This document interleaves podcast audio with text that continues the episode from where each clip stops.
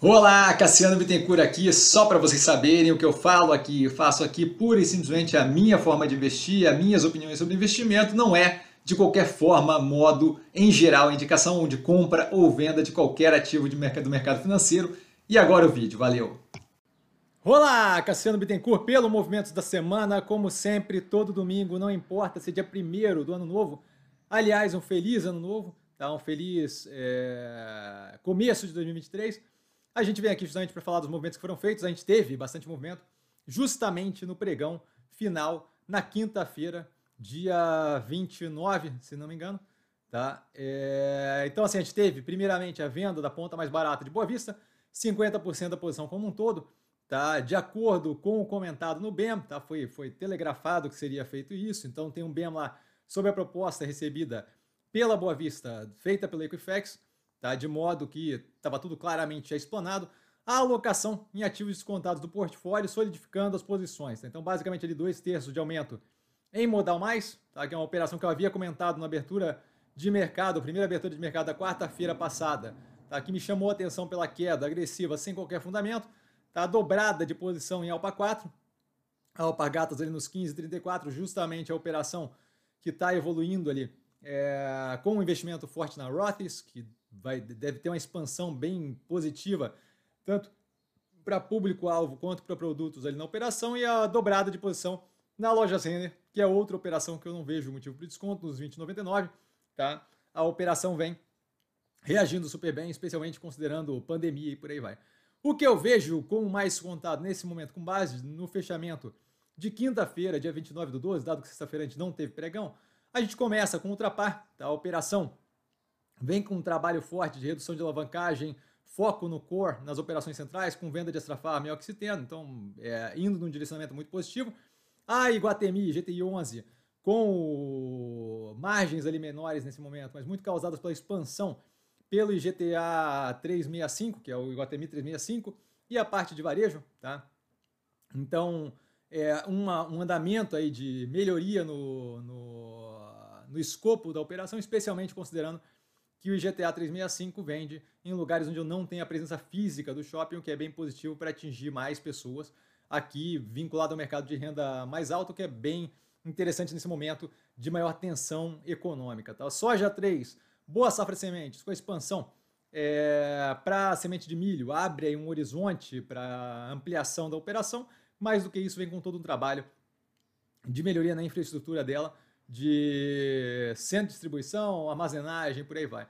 Ambipar vem fazendo um trabalho muito sério de compra de novas operações, sempre mantendo ali é, a visão em manutenção da alavancagem, o que é bem positivo para não deixar correr. Aquilo ali vem com resultados entregues bem positivos, não faz qualquer sentido o preço, assim como o Banco do Brasil.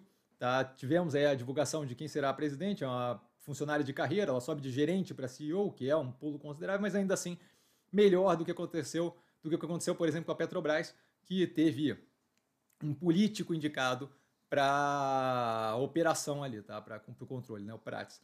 É, então, assim, a operação não vejo ela degringolando, já foi comentado isso várias vezes, tem seleções no canal justamente comentando isso, do fato de que se o governo tiver interesse, ele pode atuar em política pública através do BNDES e da Caixa com muito menos trabalho. BR Partners, operação que vem é, um pouco menos positiva, mas não chega a ser pressionada, dado justamente o aumento do risco percebido pelo mercado em geral, nos mercados em gerais, especialmente quando a gente fala de mercado emergente, que é o caso do Brasil, tá?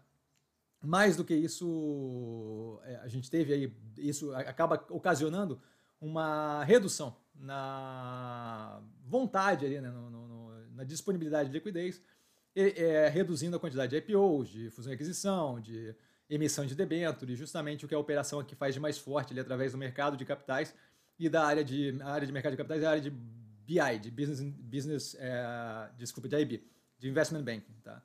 É, a Cogna vem com um movimento muito positivo desde a pandemia ali, né? É, até agora, agora mais claramente ainda, de uh, conserto ali da operação, adaptação da operação para lidar melhor com o cenário atual, tem sido muito positivo, vide é, fluxo de caixa bem positivo, pós-investimentos, ali a operação está muito alinhada com manutenção de alavancagem para justamente continuar crescendo e evoluindo positivamente. Tá? Guararapes, desculpa gente, com uma posição é, bem interessante, a operação vem melhorando é, bem forte ali no operacional financeiro versus pandemia.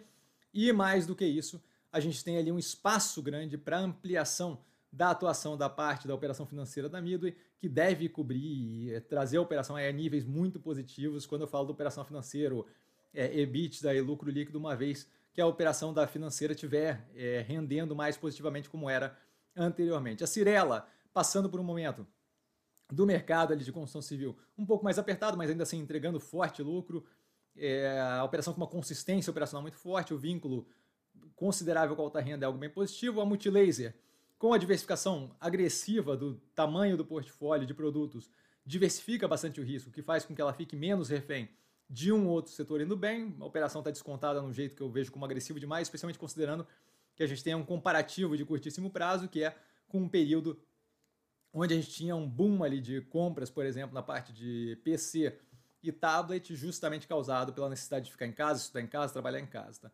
A Lojas Renner, como dito, dobrada a posição, a operação roda muito bem, teve algum sustinho ali na parte financeira, ainda assim é, muito alinhada, o operacional financeiro dela e as partes ali de margem bruta, todas muito alinhadas, tá bem positivas no comparativo com pré-pandemia, não vejo qualquer racional para operação nos níveis de preço que está, assim como não vejo para a Zemp, que vem num processo de contínua redução de custo de mercadoria vendida, que acaba ajudando na margem, crescimento do ecossistema digital. A mudança de CEO foi feita de uma, de uma forma muito séria, tá? foi avisado com bastante antecedência, o que mostra justamente a governança corporativa bem alinhada da operação. A Alpa 4, Alpargatas, dobrada a posição também. É uma operação que vem no movimento bem positivo com a compra da Rothes, justamente arriscar um pouco mais longe para poder ter aquele ganho agressivo na, na operação a hora que vingar aquilo ali. Eu vejo como muito positivo, não vejo essa, esse dreno de caixa da Rothes nesse momento como algo problemático, vejo justamente como o custo que se paga para poder ter uma operação outstanding, muito positiva no futuro. Neoenergia, a operação vem com capacidade de investimento há bastante tempo, muito forte, sabe o que está fazendo, então sempre entrega muito positivamente a operação. É, re, re, reencheu, né, realocou ali é, o portfólio de investimentos para aumentar justamente, para ter um horizonte mais positivo. E a gente teve a compra da SEB tempos atrás, e a gente viu ali o trabalho que eles fizeram ali dentro de melhoria da operação, que está rendendo cada vez mais. O Banco Pan, com vínculo com baixa renda, deve se beneficiar nesse governo, especialmente. Tá? A operação consegue lidar com baixa renda, conhece o cliente final, tanto é que a gente vê ali níveis de inadimplência super controlados, uma operação que lida com um público que, em geral, tem um pouquinho mais de dificuldade no que tange a questão da inadimplência. Então, não vejo como é, problemático, vejo ponto a observar ali os empréstimos consignados feitos com relação, com, com vínculo com o Auxílio Brasil, que esse ponto deve ser meio, meio, meio incômodo, mas nada que afete, que justifique o preço atual. Tá? Clabin, a operação não tem o que dizer, tá? eles vêm fazendo investimentos faraônicos, aquilo ali vem refletindo muito positivamente na operação. A gente deve ter, se não me engano, no segundo, no, no segundo trimestre ou no segundo semestre desse ano, a entrega da MP28, a máquina de papel cartão, a segunda máquina da Puma 2 e a máquina é, e a, o projeto Figueira ali para papelão ondulado, que também deve racionalizar consideravelmente a operação dela com papelão ondulado, permitindo o uso mais dinâmico e estratégico das, da, das máquinas que fazem papelão ondulado. Tá? A Modal Mais, que teve a, a posição aumentada em dois terços, 66,7%, só para não ficar na dízima periódica, é, vem também com uma operação pressionada, dado justamente aquele momento, mesmo efeito que tem é, no BR Partners, mas um pouco menos, é, um pouco mais direto, dado que ela está ali lidando com operação, não é, não são projetos tão de grande porte como a abertura de capital, é muito mais o dia a dia ali de operação, de investimento de pessoa física e por aí vai. É, acaba sendo pressionado nesse momento de maior risco percebido pelo mercado, mas é uma operação que médio e longo prazo é muito positiva. A compra do controle dela pela XP garante ali longevidade para a operação. Mais do que isso, se a gente tiver troca de ações da MODL3 por XPBR31 não será um problema, dado a análise que a gente fez no terceiro trimestre da XP, que a gente vai continuar fazendo até que isso daí seja resolvido, justamente mostrando que a operação da XP está muito descontada também e é, tem um médio e longo prazo ali muito positivo. Tá? Eu comento isso, justamente o market share, inclusive, deles aqui, é, na operação da XP. Tá? A Mobile vem muito positiva, Tá? A operação conseguiu ali queimar o cash burn ali, que é reduzir a queima de caixa, tá zerando isso e melhorando em praticamente todos os, os, os quesitos ali de, que, que, afetam a margem, né? especialmente logístico. E eu digo muito positiva porque a gente teve um preço que reflete uma operação que estava afundando e a operação está fazendo justamente aquele trabalho todo de construção de um alinhamento mais positivo que foi comentado lá do IPO, um pouco mais de risco, mas uma operação que está direcionada é, justamente com o trabalho de construção ali do digital, do físico digital, e eles têm feito isso com dinamismo para, inclusive, mudar de estratégia ali no meio do processo para evitar que aquilo ali levasse a um plano definido anteriormente que não levava em consideração a sintonia fina no meio do caminho. Tá? A Mega, Omega Energia, com capacidade de financiamento de projetos, um andamento muito positivo, é, médio e longo prazo, especialmente agora com Good Night One no Texas sendo construído, campo eólico, tá? então a operação é, com um novo, novo investidor europeu que fez ali uma alocação de capital pagando subscrição a 16 reais, se não me engano.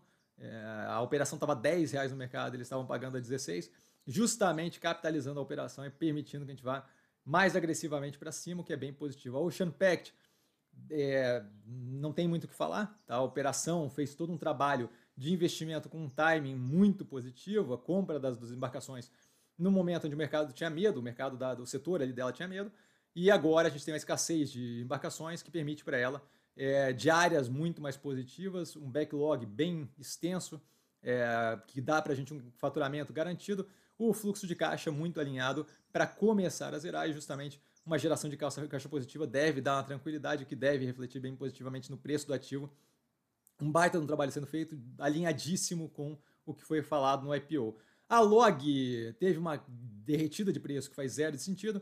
A gente teve um aperto da margem ainda, assim, margem líquida, ainda assim para níveis muito positivos, de 30% a 40%, tá? margem líquida e FFO.